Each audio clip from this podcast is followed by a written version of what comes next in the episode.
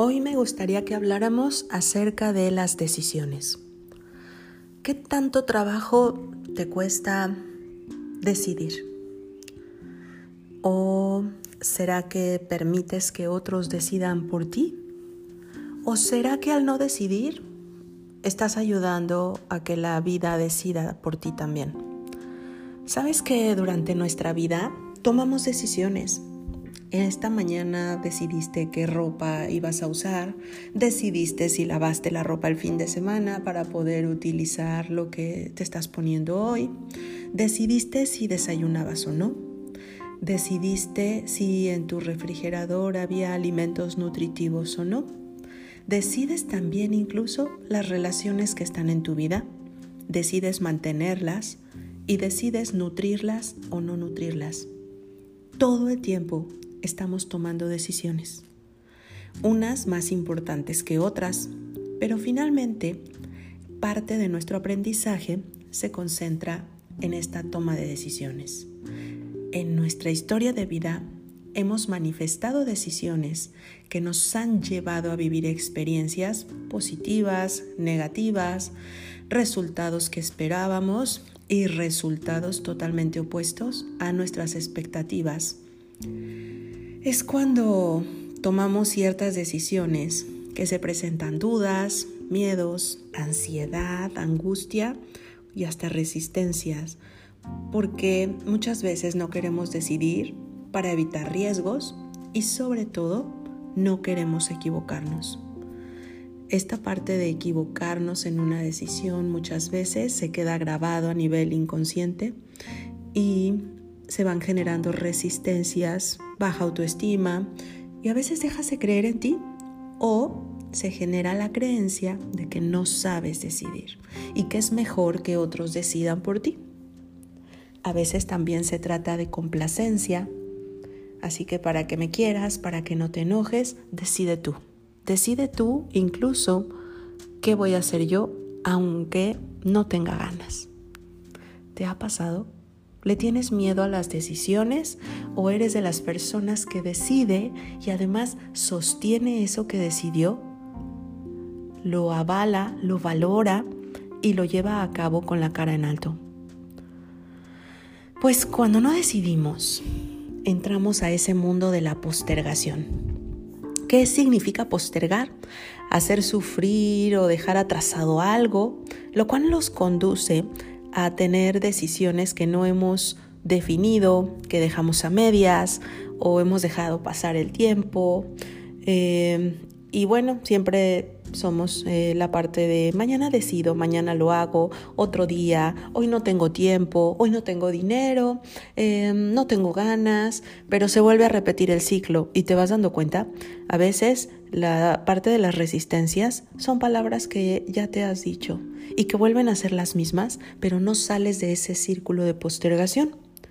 Y después vienen las consecuencias de posponer o de postergar y viene todo el impacto de la vida, que la vida es una gran maestra y solo te refleja esa parte que tú decidiste o no decidiste.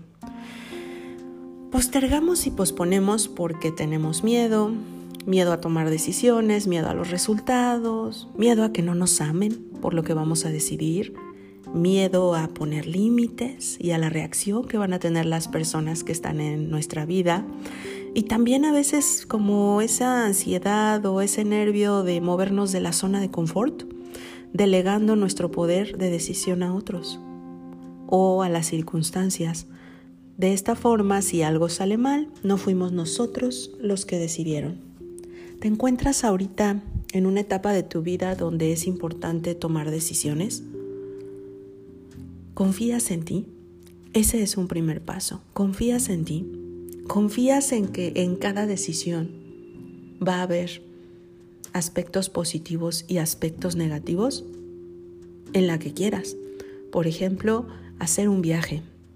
El aspecto positivo, pues que vas a ese lugar que tanto anhelas, que vas a descansar o que vas a conocer o que realizas un sueño que tenías por ahí guardado.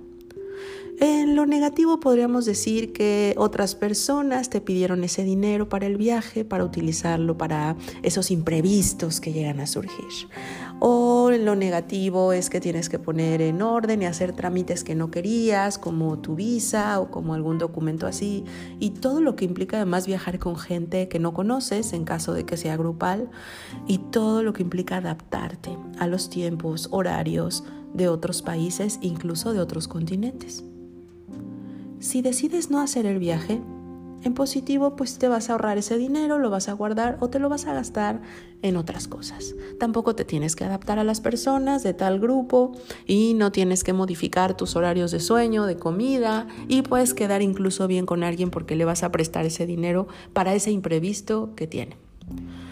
En lo negativo, pues vas a ver las fotos publicadas y vas a decir por qué no invertí para mí, por qué no hice ese viaje, era una gran oportunidad y lo vuelvo a posponer. Créeme que cualquier decisión de vida es para tu mayor bien y para tu crecimiento.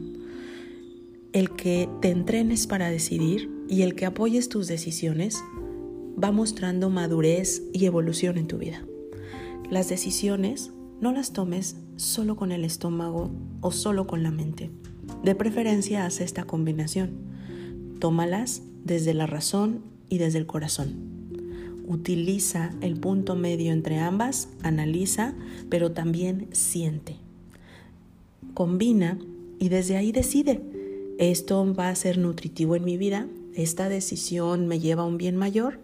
Esta decisión me lleva al siguiente nivel de crecimiento habla de mi autocuidado, habla de mi congruencia, del respeto que me tengo y que le tengo a los que me rodean.